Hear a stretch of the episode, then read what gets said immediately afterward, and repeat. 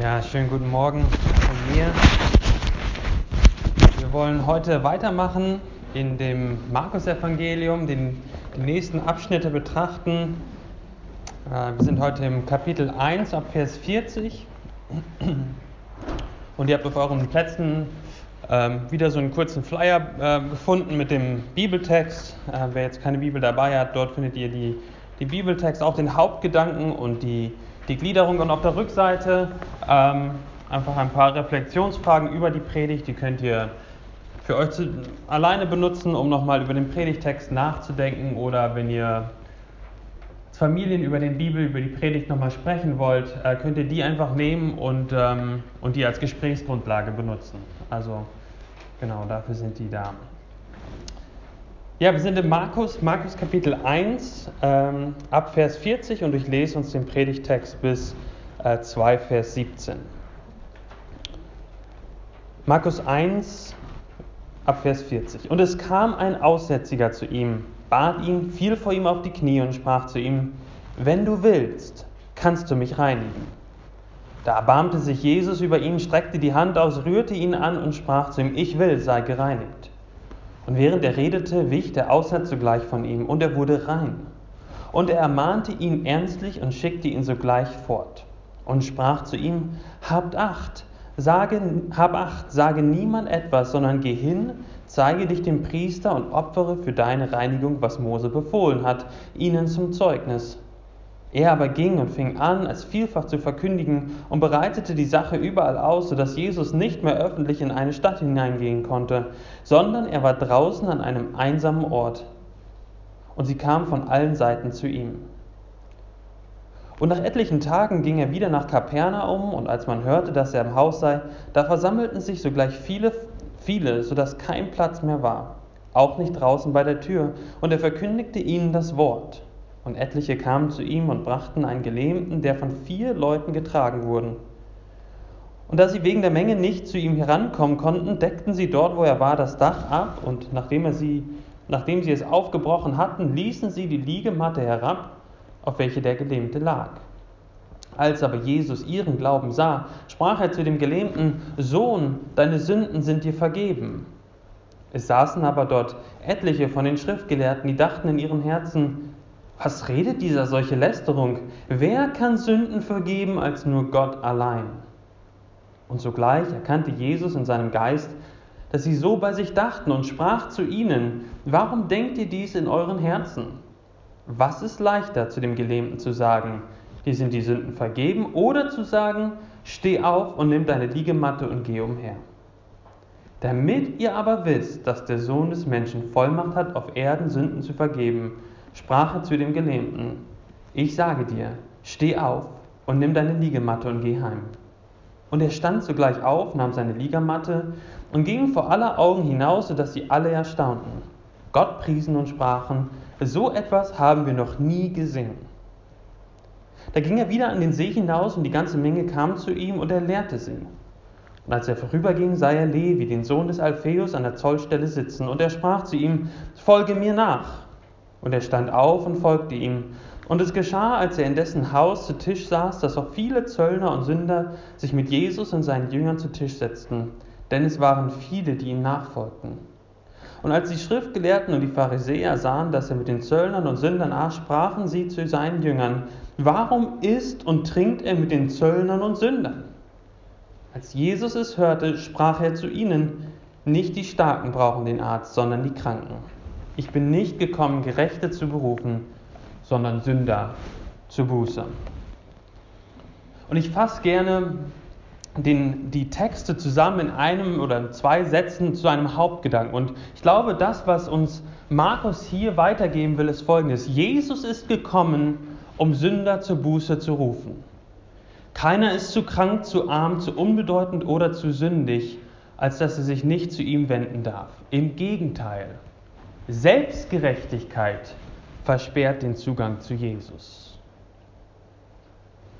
Wir wollen uns das in drei Punkten anschauen, was nicht allein ausreicht, körperliche Heilung, worum es Jesus geht, die Vergebung der Sünden und drittens, wer ist bei Jesus willkommen?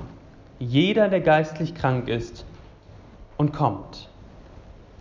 hier in der ersten Geschichte in Kapitel 1, Vers 40, kommt dieser Aussätzige zu Jesus. Nun, Aussätzige damals, das war so ein Sammelbegriff für alle möglichen Hautkrankheiten, unter anderem Lepra, also wahrscheinlich hatte dieser Mensch Lepra ähm, und war ausgeschlossen von der jüdischen Lebensgemeinschaft. Im Alten Testament lesen wir das, dass ähm, Aussätzige zum Beispiel mit zerrissenen Kleidern umhergehen müssen und wenn sie durch die Stadt, durch die Gegend gelaufen sind, mussten sie immer rufen, unrein, unrein, unrein. Sie durften nicht in die Stadt gehen, sie waren angewiesen darauf, Almosen zu bekommen, sie durften nicht zum Tempel gehen, sie hatten, durften nicht nahe zu Gott gehen, weil sie unrein waren. Und jeden Menschen, den sie anrühren würden, würde auch unrein werden. Und so mussten sie draußen vor der Stadt wohnen, alleine abgeschieden, keiner hat sie angefasst. Und vor allem hatten sie keine, keinen Zugang zum Tempel, zu Gott. Und hier tut der Aussätzige das Unerhörte. Er geht zu Jesus. Wir sehen das in Vers 40, wie er zu ihm kommt und vor ihm auf die Knie fällt. Eigentlich hätte der das gar nicht machen dürfen.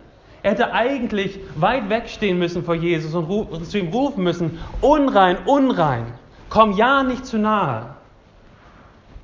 Aber dieser Aussätzige tut das Unerhörte. Er kommt zu Jesus, weil er wusste, dass Jesus ihn heilen kann. Das sehen wir in der Frage oder in der Aussage, die er sagt, die, die, die er macht in, in Vers 40. Wenn du willst, kannst du mich reinigen. Seht, seht ihr, die Frage war für diesen Aussätzigen nicht, ob Jesus es könnte. Das hatte er wahrscheinlich vielfach schon gesehen und gehört, dass Jesus Aussätzige reinigen kann. Die Frage für diesen Aussätzigen ist, will Jesus mich reinigen? Wenn du willst, kannst du mich reinigen. Was macht Jesus? Jesus tut das Unerhörte. Er fasst diesen Aussätzigen an, er berührt ihn und sagt, ich will, sei gereinigt. Ist interessant, Jesus hätte ja auch einfach ein Wort sprechen können. Nein, nein, aber Markus, und Markus hätte das auch rauslassen können. Aber Markus schreibt es ganz bewusst auf, dass Jesus ihn angefasst hat. Was hätte eigentlich passieren sollen? Eigentlich, wenn ein Mensch einen anderen Aussätzigen anfasst, dann sind beide unrein. Aber hier in, diesem, in dieser Geschichte fasst Jesus einen Aussätzigen an und was passiert? Der Aussätzige wird rein. Der Aussatz färbt sich nicht auf Jesus ab, die Unreinheit färbt sich nicht auf Jesus ab, sondern die Reinheit Jesu geht auf den Unreinen über und er wird gesund. Aber wir sehen, dass für Jesus die körperliche Reinigung, die körperliche Heilung nicht alles war, was er für diesen Aussätzigen wollte. Er sagt ihm dann nämlich in Vers 44, hab acht, sage niemand etwas, sondern geh hin, zeige dich dem Priester und opfere für deine Reinigung. Also Jesus reinigt ihn und er nimmt damit alles weg, was ihn an seiner Gottesbeziehung hindert und schickt ihn dann zum Tempel. Warum schickt er ihn zum Tempel? Nun, weil im Alten Testament und zur Zeit Jesu ähm, war das Alte Testament auch noch äh, bindend für die Israeliten und, und so schickt er, sie, schickt er ihn zu dem Tempel da, wo er Gott anbeten kann. Sagt, ich habe dich gereinigt, ich habe dich nicht nur gereinigt, damit du jetzt einfach fröhlich weiterleben kannst, sondern damit du zum Tempel gehen kannst und wieder zu Gott gehen kannst. Jesus möchte mehr als nur die physische Heilung für diesen Aussätzigen. Jesus möchte diesen Menschen wieder zu dem wahren Gott bringen. Aber, wir haben das eben gelesen, dieser gereinigte Mensch hat kein Interesse. Er ist so begeistert von dieser Heilung, die er erfahren hat, dass er losgeht und gegen das Gebot Jesu anfängt, von Jesus zu erzählen. Die Folge ist, Jesus kann überhaupt nicht mehr in irgendeine Stadt hineingehen, weil so viele Menschen auf ihn einströmen und sie strömen alle auf ihn ein mit einer falschen Vorstellung von dem, was er ist. Er ist der Wunderheiler, der, der den Aussatz wegmachen kann. Aber Jesus geht es eben nicht nur um die physische Heilung. Das ist nicht genug für Jesus.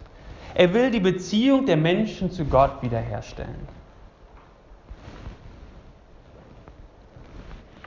Was können wir bis dahin lernen aus dieser Geschichte für uns heute?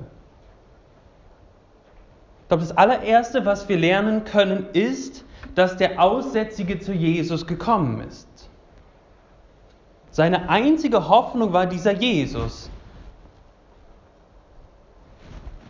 Und er wusste, dass er das eigentlich nicht machen durfte. Und trotzdem, und trotzdem nimmt er sich allen Mut zusammen und geht zu Jesus. Ist doch genauso auch bei uns, oder? Was sagt die Bibel, wer wir sind als Sünder? Als Sünder sind wir unrein und wir sind nicht, wir dürfen nicht in die Gegenwart Gottes kommen. So wie dieser Unreine eigentlich nicht zu Jesus hätte gehen dürfen. So dürfen wir auch mit unserer Sünde nicht einfach so zu Gott kommen. Gott ist ein heiliger Gott. Wir können nicht mit Sünde einfach rumspielen. Und eigentlich müssten wir fern wegstehen von Gott und sagen, komm mir bloß nicht zu nahe, ich bin unrein. Wenn du, heiliger Gott, zu mir kommst, dann ist es aus mit mir. Wir können aber von diesem Aussätzigen hier lernen, dass wir zu Jesus kommen dürfen, auch mit unserer Unreinheit, auch mit unserer Sünde. das Zweite, was wir lernen dürfen, ist, dass Jesus barmherzig ist.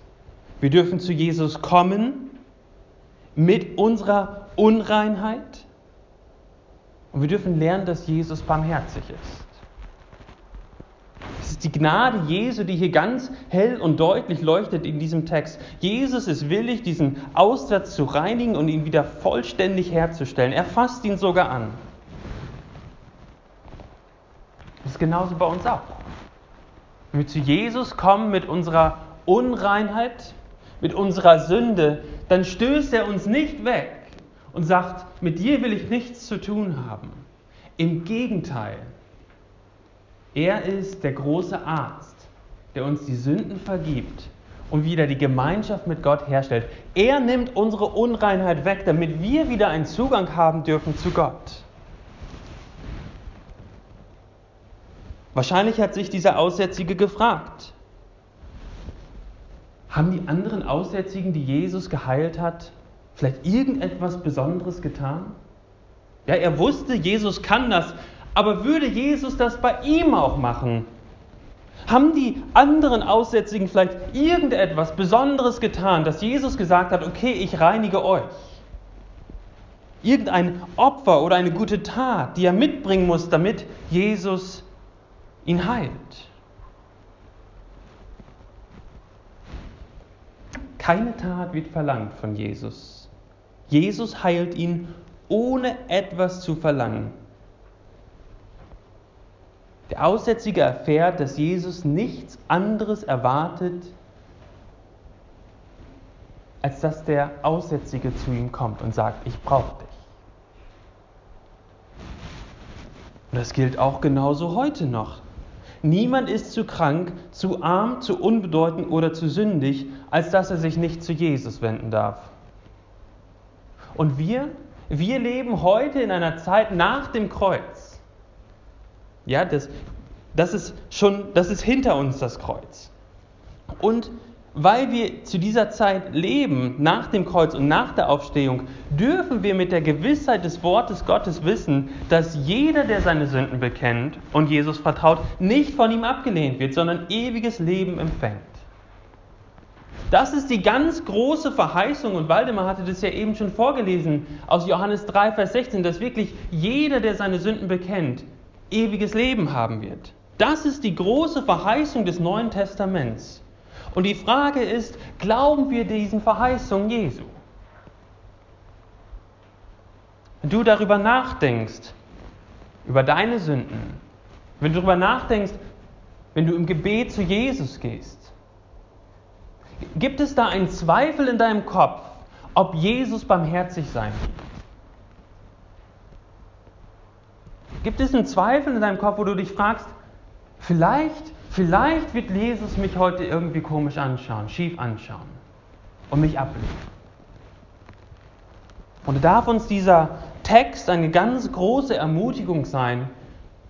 Und die Verheißung des Neuen Testaments dürfen eine ganz große Ermutigung sein, dass wenn wir zu Jesus kommen, mit einem gebrochenen Herzen, mit den Sünden auf unseren Händen, mit einem, mit einem ehrlichen Offenbarmachen des Herzens, dann dürfen wir wissen von der Bibel her, dass Jesus uns die Sünden vergibt. Jedes Mal.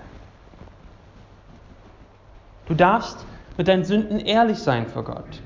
Du brauchst nichts zurückhalten. Und er kennt deine und meine Abgründe des Herzens. Jesus ist nicht überrascht von dem, was in deinem Herzen ist. Manche Menschen wären wahrscheinlich überrascht, wenn sie erfahren würden, was in anderen Menschen, menschlichen Herzen so rum ist. Und wahrscheinlich würdet ihr euch auch schämen, und ich würde mich schämen, wenn jeder von euch wüsste, was in meinem Herzen manchmal los ist. Aber Jesus kennt das alles. Und ich darf trotzdem kommen und wissen, dass er mir barmherzig begegnen wird, weil ich weiß, weil er es gesagt hat in seinem Wort, weil er mir verheißen hat, dass wenn ich zu ihm komme und ihm meine Sünden bekennen, er, er mir vergeben wird. Das ist die große Hoffnung, die wir haben als Christen. Aber dann dürfen wir auch lernen von diesem Aussätzigen, der nur auf das Hier und Jetzt geschaut hat, nur auf seine Heilung geschaut hat und die Beziehung mit Gott vergessen hat. Davon können wir auch lernen. Wir müssen lernen, dass Jesus nicht in erster Linie darum auf diese Welt gekommen ist, um unser Leben etwas annehmlicher zu machen, um Krankheiten zu heilen, um mich erfolgreich zu machen, ja sogar nicht einmal, um uns ein bisschen mehr Sinn im Leben zu geben, mich ein bisschen glücklicher zu machen, ein bisschen mehr Selbstwertgefühl, das Selbstwertgefühl zu stärken. Jesus ist nicht gekommen, um ein paar Symptome zu lindern. All diese Dinge sind Symptome. Er ist gekommen, um diesen, die Wurzel und den Kern die, der Auswüchse der Sünde zu beschneiden. Jesus muss das Problem an der Wurzel anpacken dem Bruch der Beziehung zwischen Mensch und Gott durch die Sünde. Wir haben den Kern der christlichen Botschaft nicht verstanden, wenn wir meinen, Jesus ist nur da, um mir ein bisschen zu helfen, um mein Leben annehmlicher zu machen.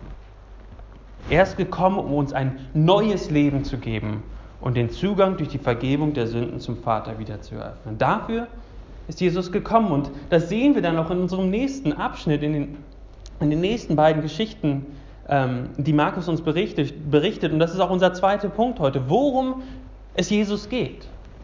Worum geht es Jesus? Es geht ihm um die Vergebung der Sünden. Wir lesen da von diesem, von diesem Lahmen, der zu Jesus kommt. Es ist kein Platz in dem Haus und sie decken das Dach ab und lassen ihn herunter. Und Jesus sieht den Glauben dieser vier Freunde und des Gelähmten und Jesus vergibt die Sünde. Und ich kann mir so richtig vorstellen, wie die da standen. Der, der Lahme lag da auf der Matte und der war jetzt ja gekommen mit der Hoffnung, dass Jesus ihn heilt, dass er wieder laufen kann. Und das tut Jesus erstmal nicht. Ist ja ganz interessant, dass Jesus das erstmal nicht tut sondern was er tut, ist, dass er die Beziehung zu Gott wiederherstellt, indem er ihm die Sünden vergibt. Aber darf Jesus das eigentlich? Darf Jesus eigentlich Sünden vergeben? Habt ihr euch das schon mal gefragt? Meine, wir leben, in, wenn wir der, im Gottesdienst, in der Gemeinde sind, dann ist das irgendwie ganz normal. Darf Jesus Sünden vergeben? Natürlich darf er das. Aber das ist, war gar nicht so klar für alle, die damals da bei der Geschichte dabei waren. Wer kann denn nur Sünden vergeben? Nur der, an dem gesündigt wurde. Ja, also wenn ihr zwei Söhne habt, der ältere spart seit einem Jahr für ein ferngesteuertes Auto. Und dann, darf, dann fährt er damit rum am ersten Tag und der jüngere Bruder kommt und muss ins Bett gehen, eine Stunde vor dem älteren Bruder. Und dann sagt, dann wird der jüngere Bruder wird so sauer und nimmt das ferngesteuerte Auto und schmeißt es aus dem zweiten Stock. Und dann kommst du als Vater vorbei und sagst, setzt die beiden hin und sagst, jüngerer Sohn, ich vergebe dir, ist alles vergessen. Ihr könnt jetzt einfach weitermachen. Was meint ihr, was dann los ist? Könnt ihr euch das vorstellen? Ich habe doch so lange gespart. Das ist ungerecht. Du kannst ihm doch, du darfst ihm doch jetzt gar nicht einfach die, diese Verfehlung vergeben. Das kann ich, wenn dann machen. Er hat ja mir Schaden zugefügt. Also Sünde vergeben oder etwas vergeben kann immer nur der, dem Unrecht getan wurde. Sonst ist das ja, sonst bringt das irgendwie gar nichts. Sünde oder vergeben kann nur dem etwas Unrecht getan wurde oder dessen Gebote übertreten wurde. Und hier vergibt Jesus die Sünden eines Menschen, den er vorher noch nie gesehen hat. Der hatte ja nicht an Jesus gesündigt. Das ist das erste Mal, dass er ihn hier sieht. Wie kann Jesus das machen? Wie kann Jesus Sünden vergeben? Und die Pharisäer, die merken schon, was los ist. Die, haben, die sind auf der richtigen Fährte. Die sagen, was redet dieser für Lästerung? Wer kann Sünden vergeben als Gott allein? Die haben verstanden, dass jede Sünde, alles alle Sünde dieser Welt in erster Linie immer Sünde gegen Gott ist. Und immer in zweiter Linie und in zweiter Instanz auch Sünde gegen, auf der horizontalen Ebene gegenüber Menschen. Aber in erster Linie ist Sünde immer Sünde gegen Gott. Und wenn das wahr ist, dann behauptet Jesus hier an dieser Stelle, dass er Gott ist. Er vergibt vollmächtig die Sünden eines Menschen. Etwas, was eigentlich nur Gott zugestanden hat.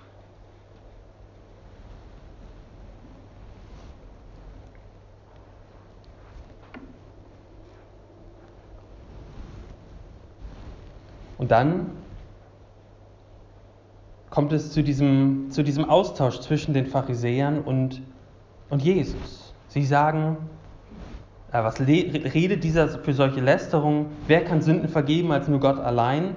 Und dann merkt Jesus das in Vers 8, was da los ist, dass sie so bei sich dachten. Und er spricht sie an und sagt, was denkt ihr? Was denkt ihr, dies in eurem Herzen?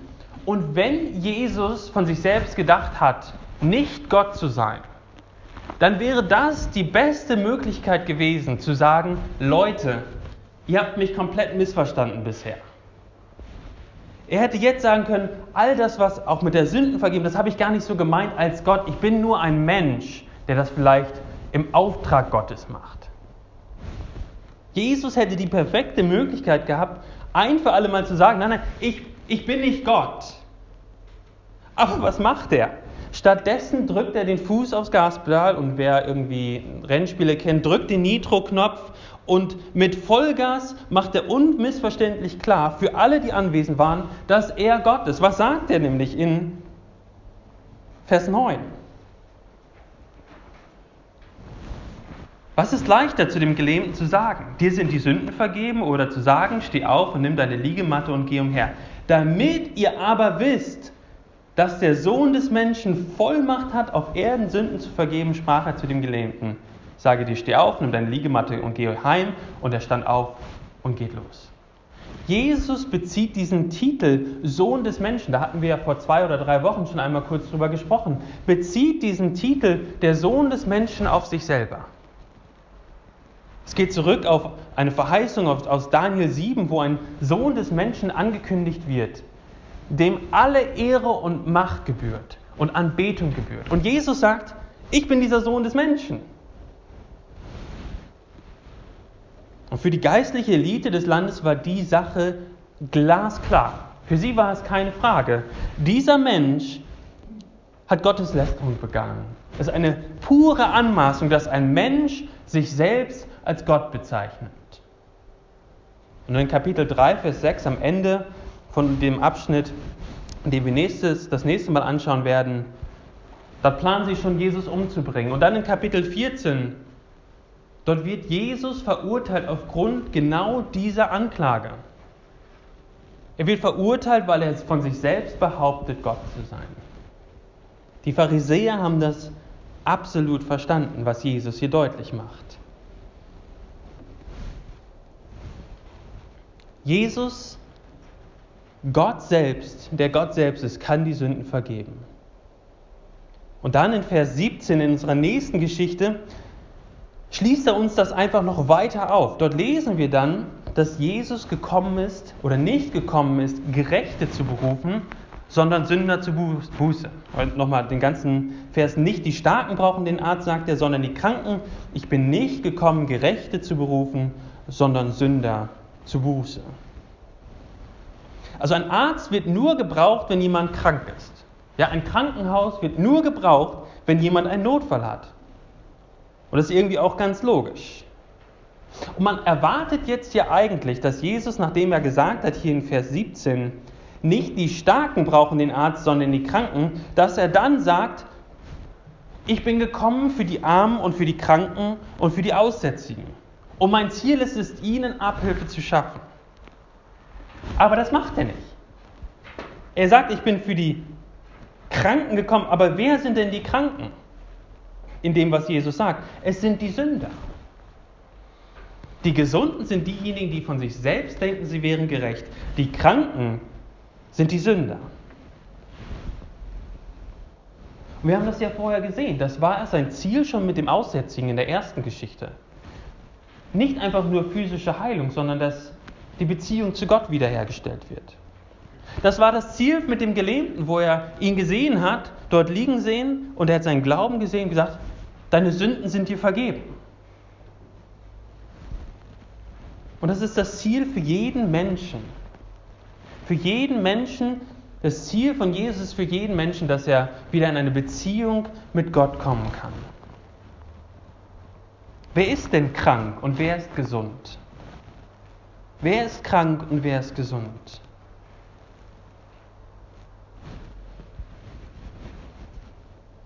In diesem Bild gesprochen sind diejenigen krank, die Sünder sind. Und jeder, der das anerkennt, dass er Sünder ist, dass er krank ist, sieht in Jesus den großen Arzt, der vergeben kann. Und die Gesunden, die sagen, ach, ich brauche Jesus nicht, den großen Arzt, das sind die Selbstgerechten.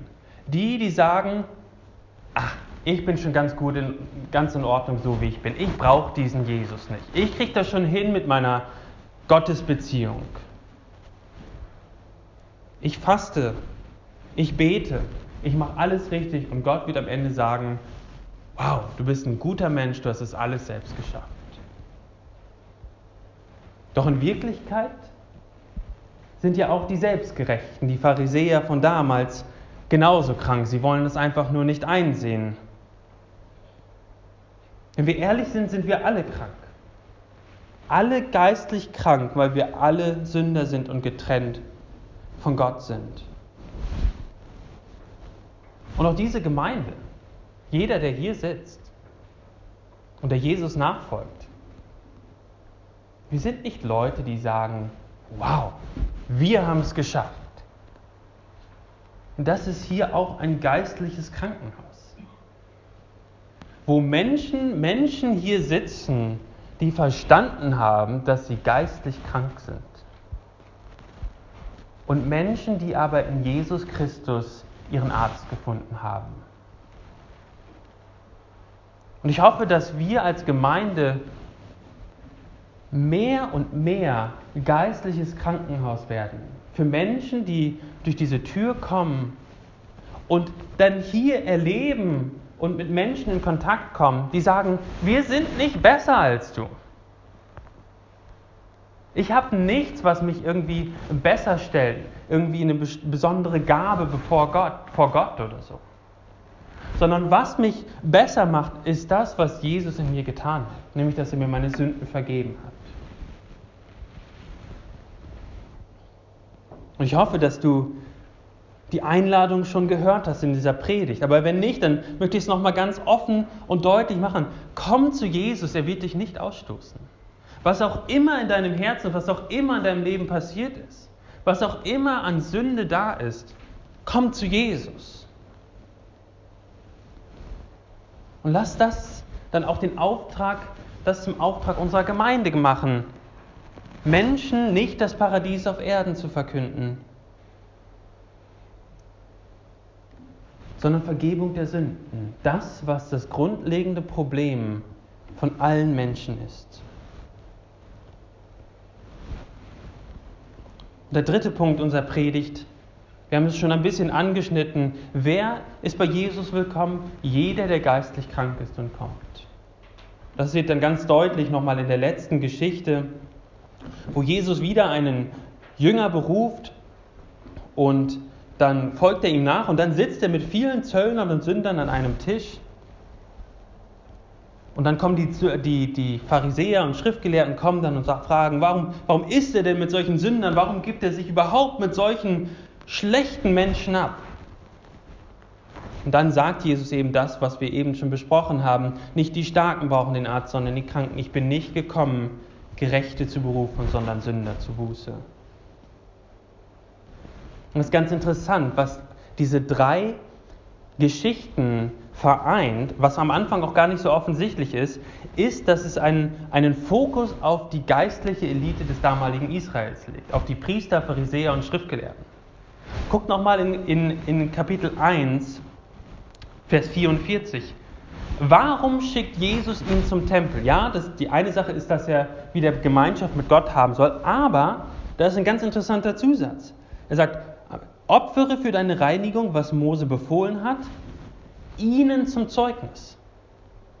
Ja, also den Priestern zum Zeugnis sollte er, er das opfern, damit die Priester sehen, Jesus hat diesen Aussätzigen geheilt und gereinigt. Und warum heilt er dann noch den Gelähmten? Was sagt er in Vers 8? Und zugleich erkannte Jesus in seinem Geist, dass sie so bei sich dachten und sprach zu wem? Er sprach zu den Pharisäern, zu der geistlichen Elite, die ihn versucht haben, da in Bedrohung zu, zu bringen, die gesagt haben, der lästert. Und auch in unserer letzten Geschichte, warum sagt Jesus am Ende, dass nicht die, Krank äh, dass nicht die Gesunden den Arzt brauchen, sondern die Kranken?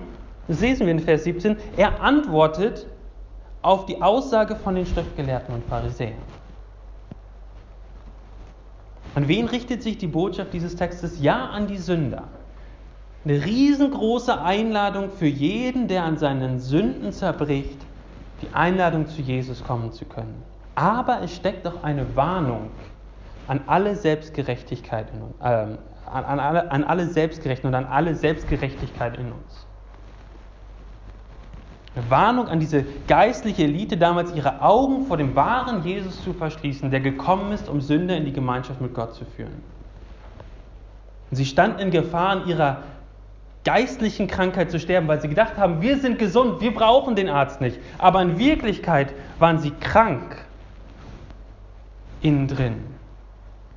Sie standen in Gefahr, selber daran zu sterben, aber auch den Weg für andere Leute zu versperren, zu Jesus zu kommen. Wie gesagt, Jesus sollte sich nicht mit diesen Sündern da abgeben.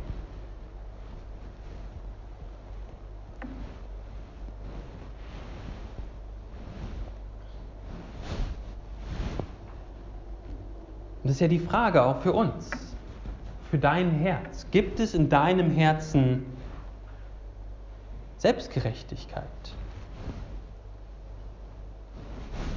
Bist du dir bewusst, dass du geistlich krank bist?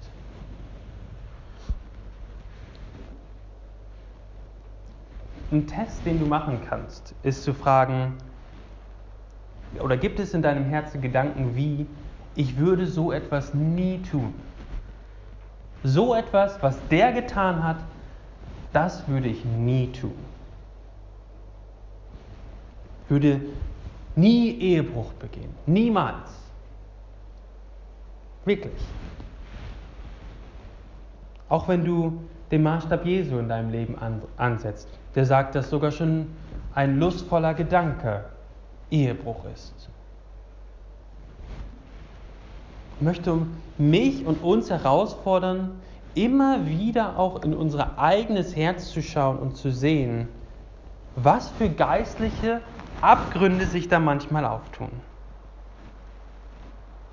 Du hast vielleicht nicht mit den gleichen Sünden zu kämpfen wie der da drüben. Aber deinem Herzen gibt es andere Kämpfe, andere Sünden, wo du sagen musst, ich brauche einen Arzt. Und ich bin nicht besser als der da drüben.